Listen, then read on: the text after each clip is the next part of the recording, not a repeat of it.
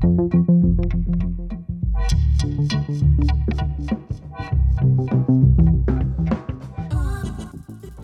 迎收听华斯 Talk，说些什么？我是何梦华。如果你今天第一次听到我这个节目啊，我这个节目呢，希望以我自己的身份，我是一个三十世代单身的女性政治工作者，我希望以这样的身份呢，来的跟大家分享，不管是政治时事的议题，或是我的一些观察，甚至是一些政治工作的甘苦谈。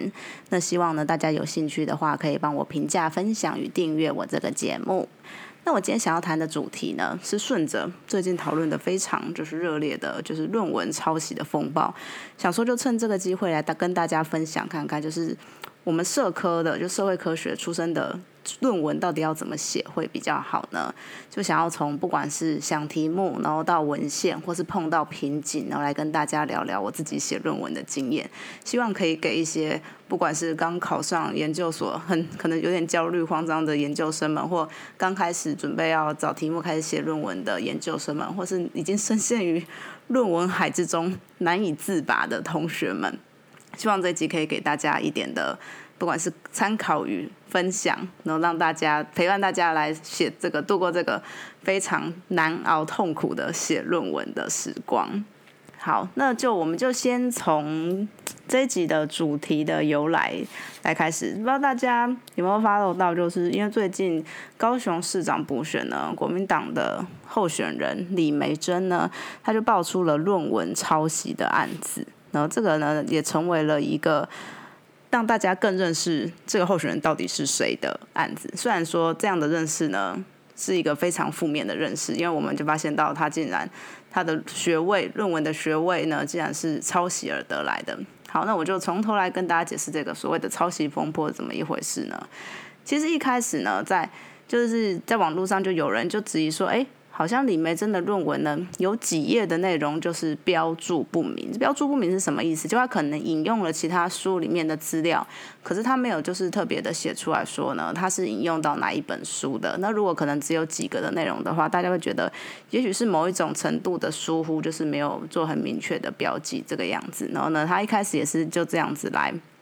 解释他所面对的质疑。可是后来呢，周刊呢就直接报道说。就是李梅珍她的论文的全文呢，其实扣掉那个前面的摘要啊，还有后面的目录跟参考文献，这些其实都不是论文的本体。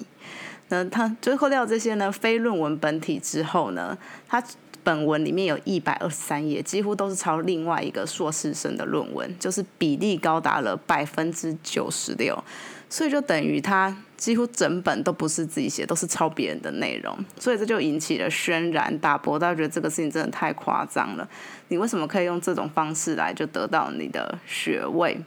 而李梅珍呢，她在第一个时间点啊，她出来开记者会的反应呢，其实也让大家非常的傻眼，因为她只花了大概。五十几秒的时间，然后就火速的闪人，他就说论文已经回归到中山大学要开始来审查了。他希望呢会回归选战面来讨论，然后并没有真的直接的对于他的论文的抄这个抄袭的风波来做出任何的说明与道歉。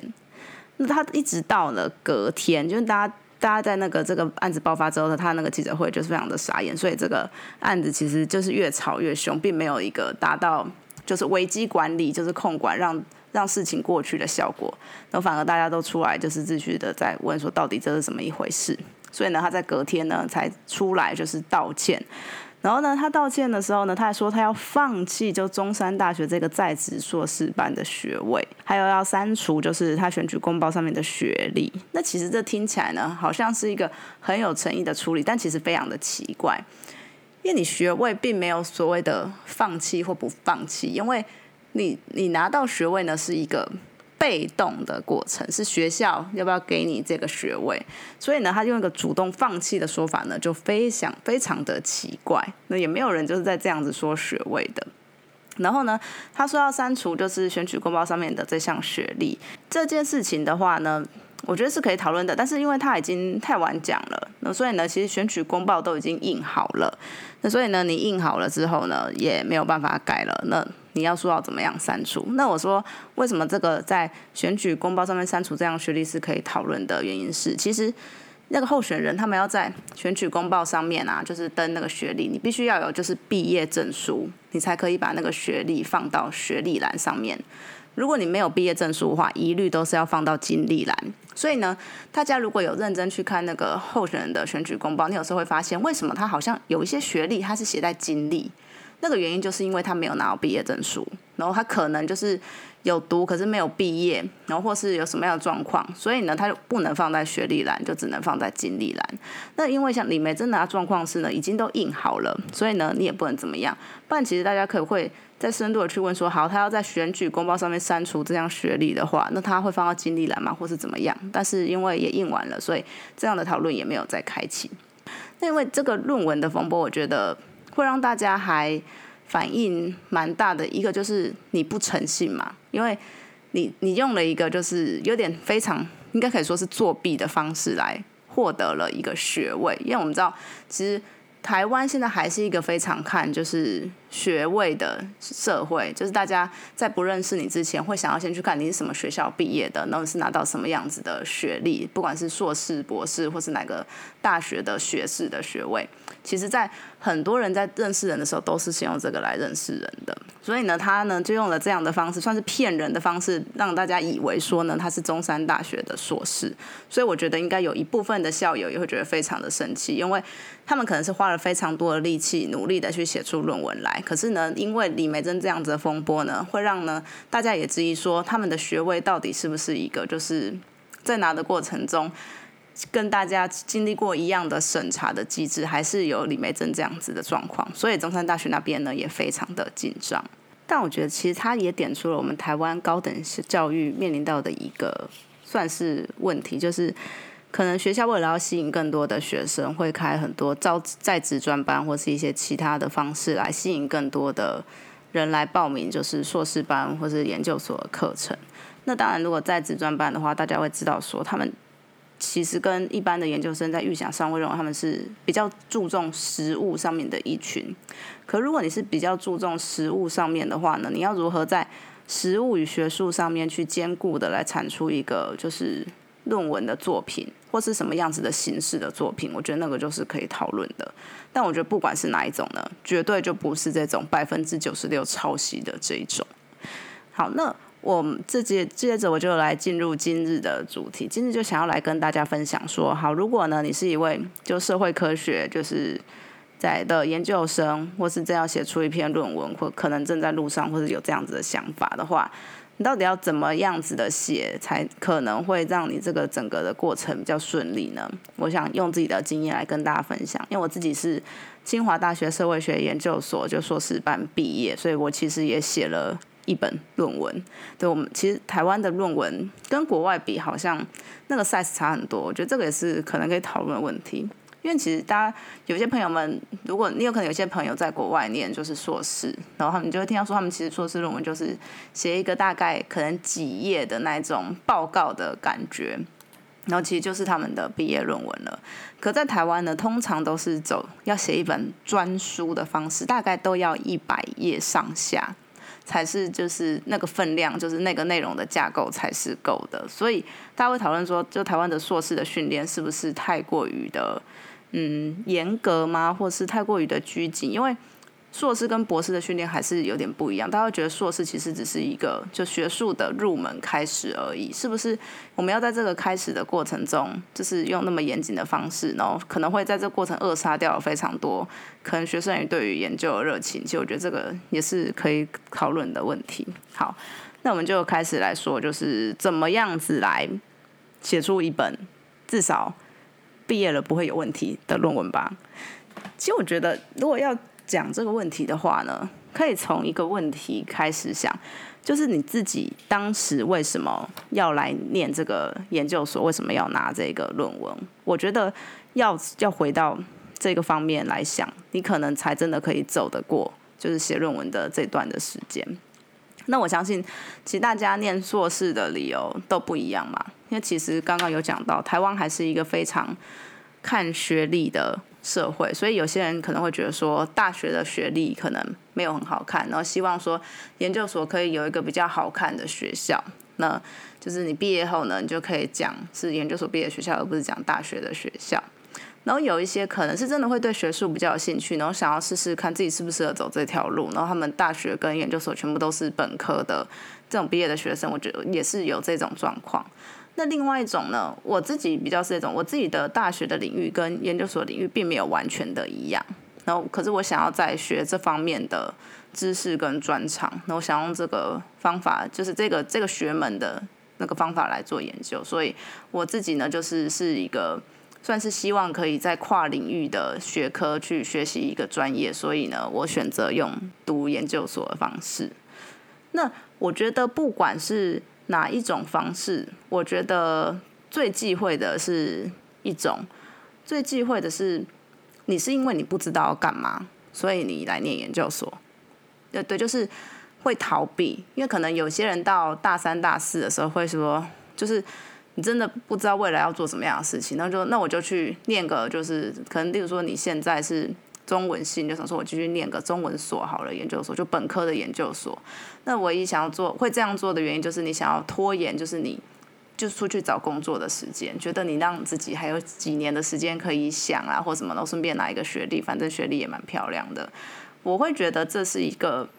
嗯，比较没有效率的方法，因为你进来了之后，如果你是用这种方式，就是来念研究所的话，你进来之后还是很有可能不知道到底以后要干嘛，然后你有可能呢，在这个过程中，你就会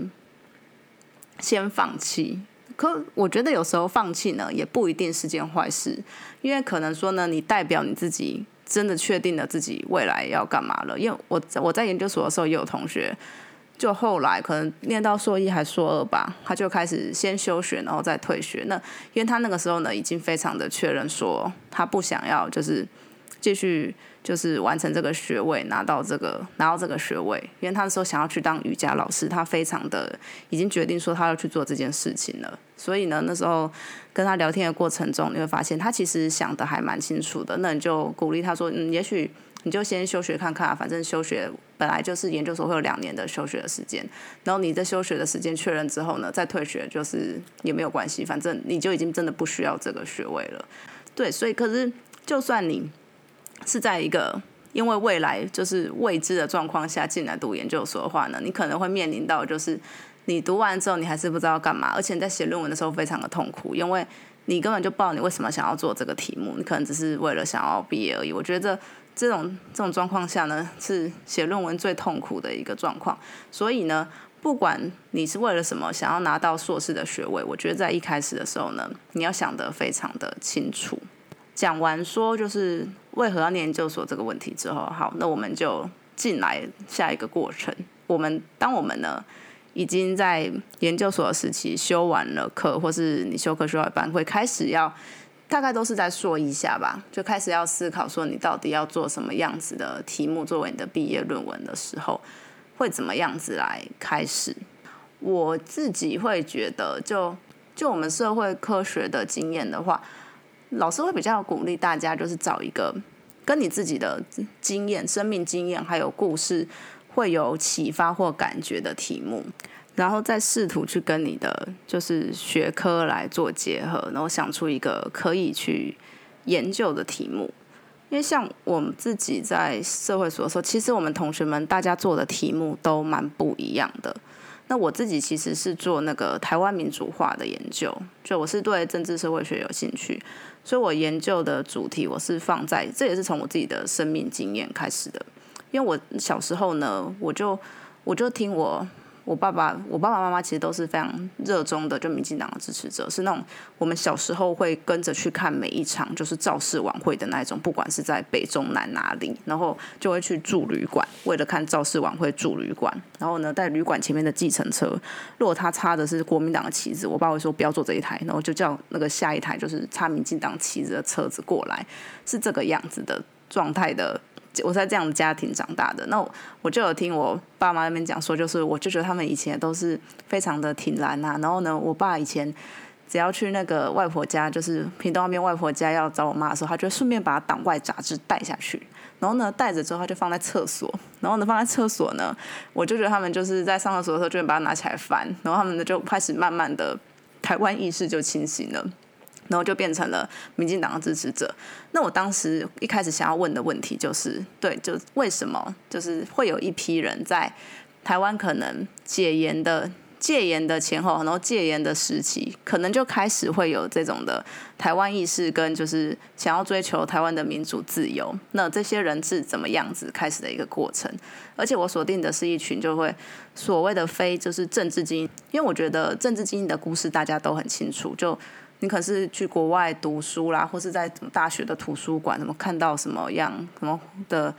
嗯，国外可能台湾以前不知道的事情啊，或是国外什么民主自由的风气或怎么样？那可是我想要问的是，就是就是非领导层之外的一般的常民们，就是一般日日经小民们是怎么样子开始对于不管是民主民主的意识或台湾的意识呢，开始去认同，然后去。甚至付诸行动来追求民主自由的一个过程，这就是我的那个问题意识。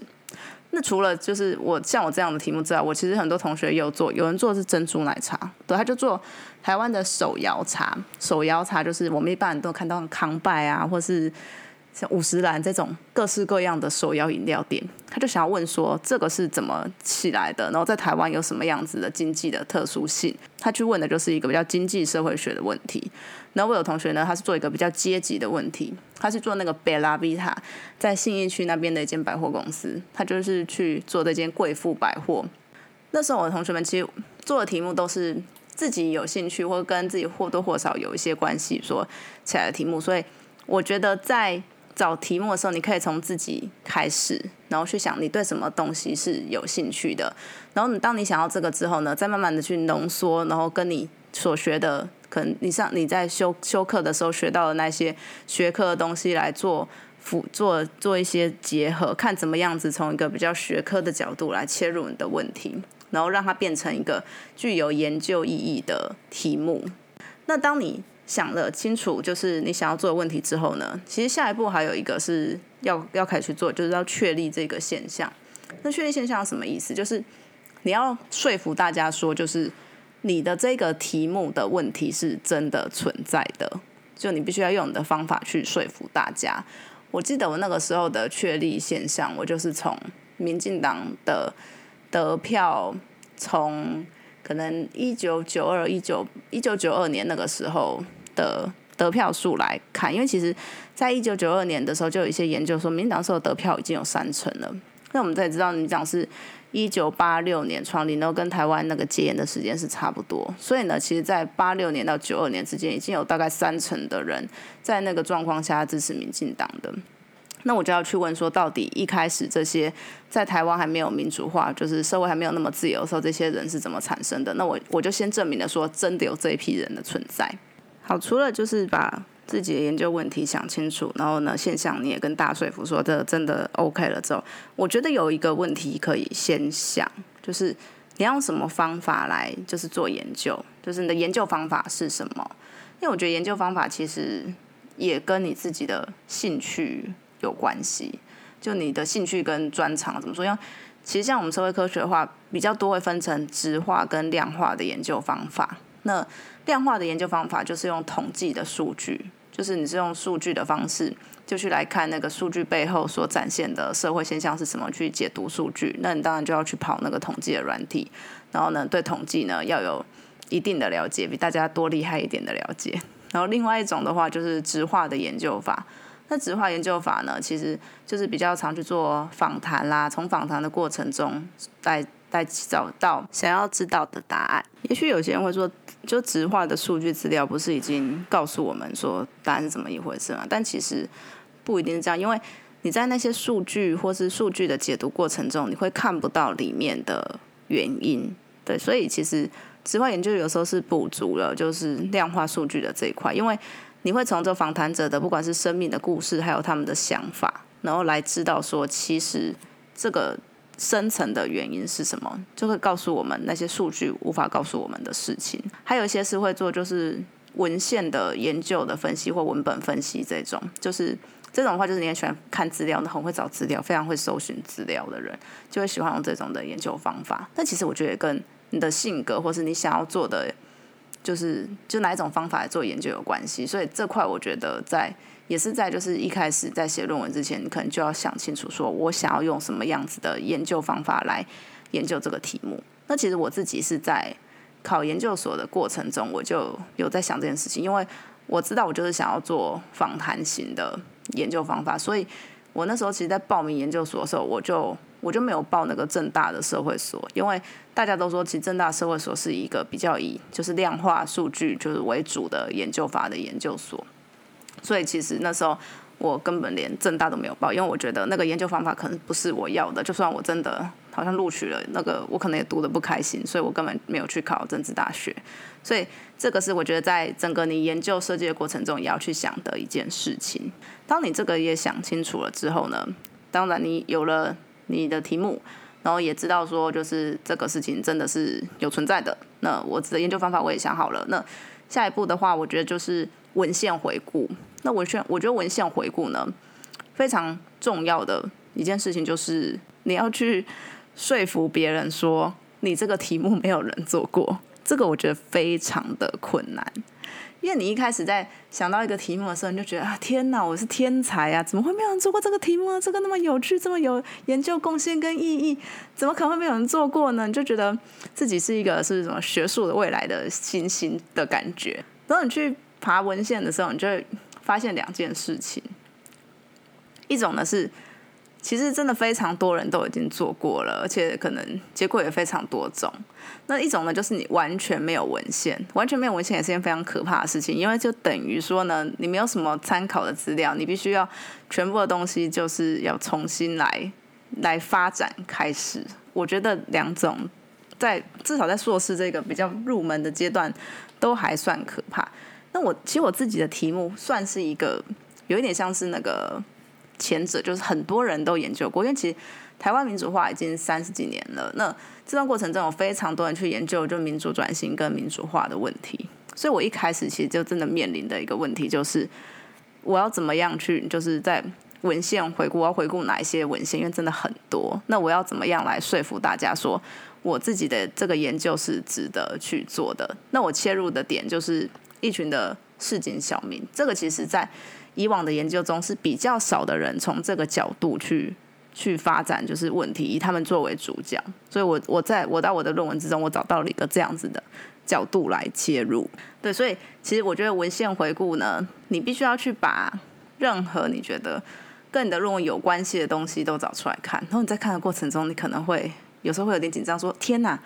这个论文的名称怎么看起来跟我的？的研究的想法那么像，会不会说天哪？会不会我翻看这整本论文，我答案都获得了，我就不用写了？那我觉得大家不用紧张，就赶快去国图，或是他如果有电子档案，就赶快去下载。然后可能有些是有限学校的，就去拜托我们那个学校的朋友们帮忙下载。不然呢，就去国图调出他的纸本论文来，就是你要去从中去发掘你自己跟他的不同之处。对，因为文献回顾就是一个这样子的过程，你要告诉大家说。就以往的研究有什么不足，你的研究呢就可以来补足他们什么，或是你要打脸他们过往的研究是怎么，是不是有什么错误？然后你要有一个更突破性的研究。那我其实我在文研究文献回顾中呢。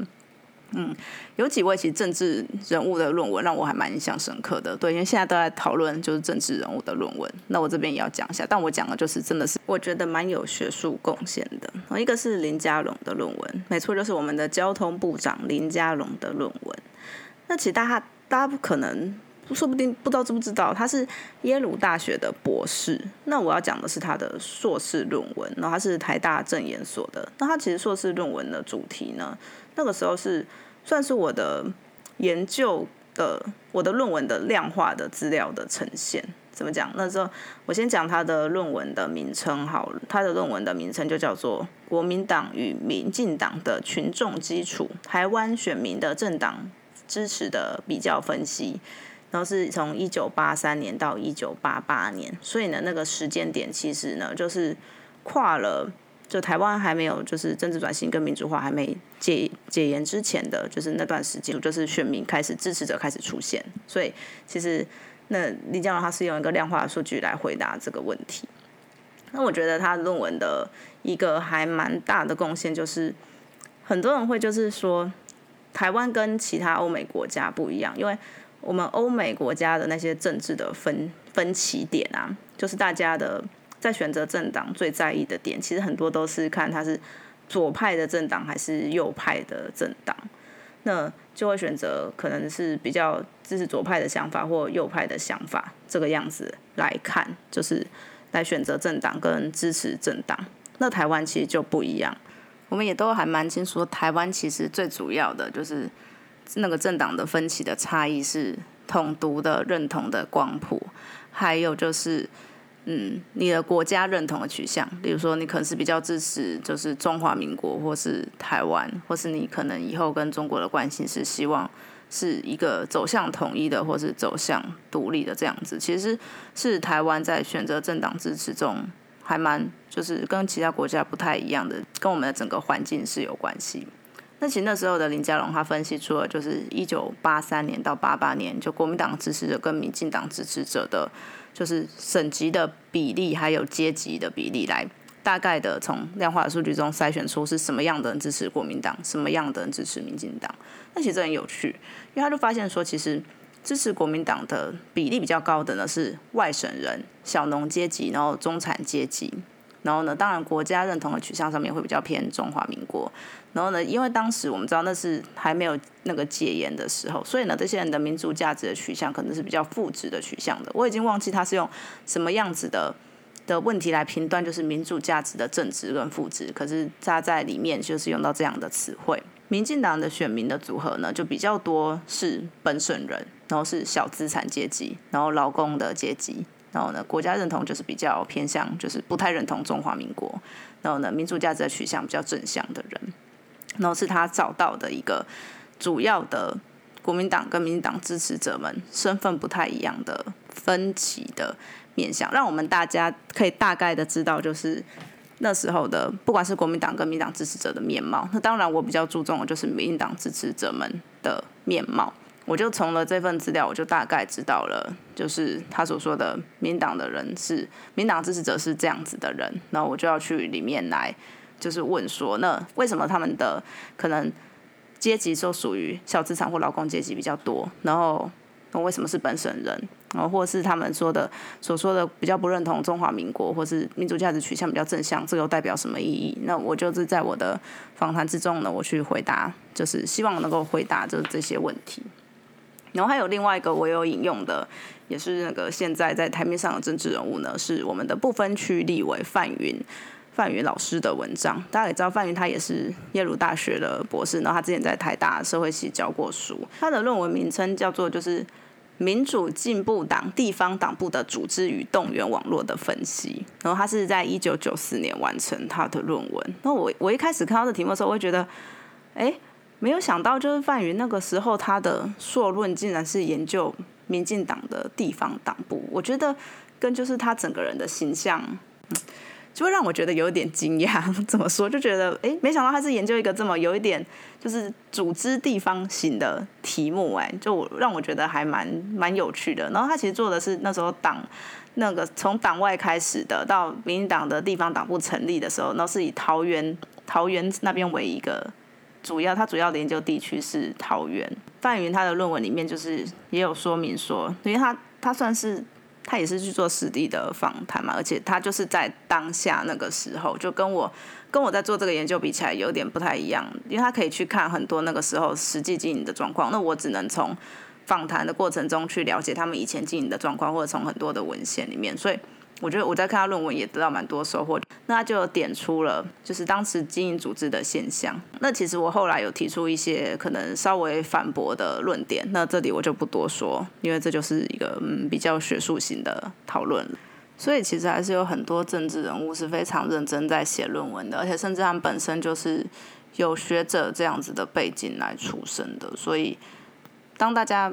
会有人说。好像政治人物后来去进修啊，什么去修在职专班，或是在在那个工作之后再去拿学位，都是为了要洗学历，就是让自己的学历听起来比较好听一点。因为这其实是一件蛮现实的事情啦。因为大家听到你在如果你要选举的地方跑的时候，大家会听到你是什么台大的啊或者什么博士啊，或者你马上就会给人家一个你是高知识分子、高学历的印象，然后好像比较容易就获得选民的信任的感觉。但是我觉得很多。很多人还是在这过程中是非常认真的在完成自己的论文，然后想要回答一个问题，不管是他呼吸的后面的目的是什么。好，那当你就是这文献回顾呢，大概完成了之后呢，就是会有我们会我们的其实研究生的那个口试，大部分我不确定是每个学校这样，会分成两个阶段。那会先有一个研究计划的口试，然后研究计划的口试呢，就是从你的问题、问题意识啊，然后可能被那个确定的现象，然后到研究法跟那个文献回顾，然后来先做一个简单的跟口吻们来报告说，就是你的论文要希望可以往这个方向来发展，然后呢，请老师们来给予一些建议。那其实我觉得，嗯，很多人会问说，那到底口试的时候的？点心要怎么准备？我觉得那个真的都没差。那有些人说什么订多好吃的东西让老师心情比较好，我觉得，我觉得甚至连没有，我觉得都还好。你就随便准备个什么，让大家就不要口渴或好，说是或同学想吃什么东西就给大家吃就好。你不用把重点放在那个上面。但我觉得重点是你要 你要去想说老师们可能会问什么样子的问题。大家可以保持一种老师们他不是完全是来挑战你，他们是来帮助你，就希望可以你的论文写得更好这样子心态。你可以不用那么紧张。不过我觉得。在回答的时候呢，你还是有个关键必须要守住，不能就是让你自己不小心讲出说你这个东西好像已经没有什么研究价值，以前的研究都得出了答案了。因为当你这样子承认了，或是老师们这样子表达，然后你自己也也承认这件事情的时候呢，你就等于告诉大家说你这个研究已经没有什么好做了，因为以前的人都做过了。所以这是我觉得是非常需要注意的一件事。那通常呢，大家在研究计划口试完的时候，都会有一种啊，我过了一关的感觉，然后就会变成稍微觉得可以休息个一下子。但是这个休息真的不能休息的太久，因为你只要休息的太久，你就完全忘记你的论文在干嘛。然后你可能在后来要重新回来写的时候呢，就会要再重新的看一次自己的东西，然后再想一次自己的东西，会那个手感会不见。所以。可以稍微休息一下，但是不要休息的太久。那我觉得在在那个研究计划完的时候呢，你就必须开始去排定你后面的时程。例如说，你要做多久的，就是访谈啦，然后整理资料啊，然后带可能几个月时间做这个事情，然后几个月时间是用来写论文，把它大概的时序排出来。因为我觉得研究生的生活，在你把课全部修完了之后，其实那个的自由性非常的大。你唯一在做的事情，其实就是写论文而已。所以，如果你不做好一个很好的时间规划的话，你很容易会就是不知道自己到底在干嘛。因为有一些老师，其实他完全就是不管学生们的，就是可能有些老师会定期的跟学生说要不要来 meeting 或什么，可有些老师他就是等学生好了再去找他，所以风格不太一样。那当你如果遇到的老师就是这种可能自由度比较高的老师，然后你又不自己盯自己的话，那就会你就。可能会拖到就是毕业的时间，这个是真的，大家需要去注意的。还有一个大家一定会很想问，就是当我真的写不出来的时候，我要怎么办？这一定是非常多研究生在写论文的时候一定会遇到的状况。你有可能会忽然写一写文字全用，那写完忽然就全部卡住，然后就完全不知道自己怎么办，然后要干嘛，然后下一步不知道怎么办。如果遇到这种状况的话呢，我有几个建议可以给大家。第一个，我觉得是要找人家去讨论。就当然找指导教授是最快或最直接，他最了解你的研究可能在干嘛。可当你的指导教授没空，或是你觉得招老师很可怕的时候呢，你也可以找你的同学们讨论，或是学长姐。我觉得李梅真会说，就是他的那个论文的资料是同学拿给他的，有一部分可能也有的道理，可能是在这边，因为你在找同学们讨论的时候，同学们也许会给你一些方向，或者是你在跟同学讲的过程中，你自己的思绪会越来越清楚，知道说。哎，好像可以怎么样子来发展，怎么写？所以我觉得跟人家讨论其实是有两个效果可以达成的，一个是也许人家会给你一个方向感，另外一个是你自己在讲的过程中，你可以更了解自己的研究，更知道想要往哪边来发挥。那我觉得另外一个的话，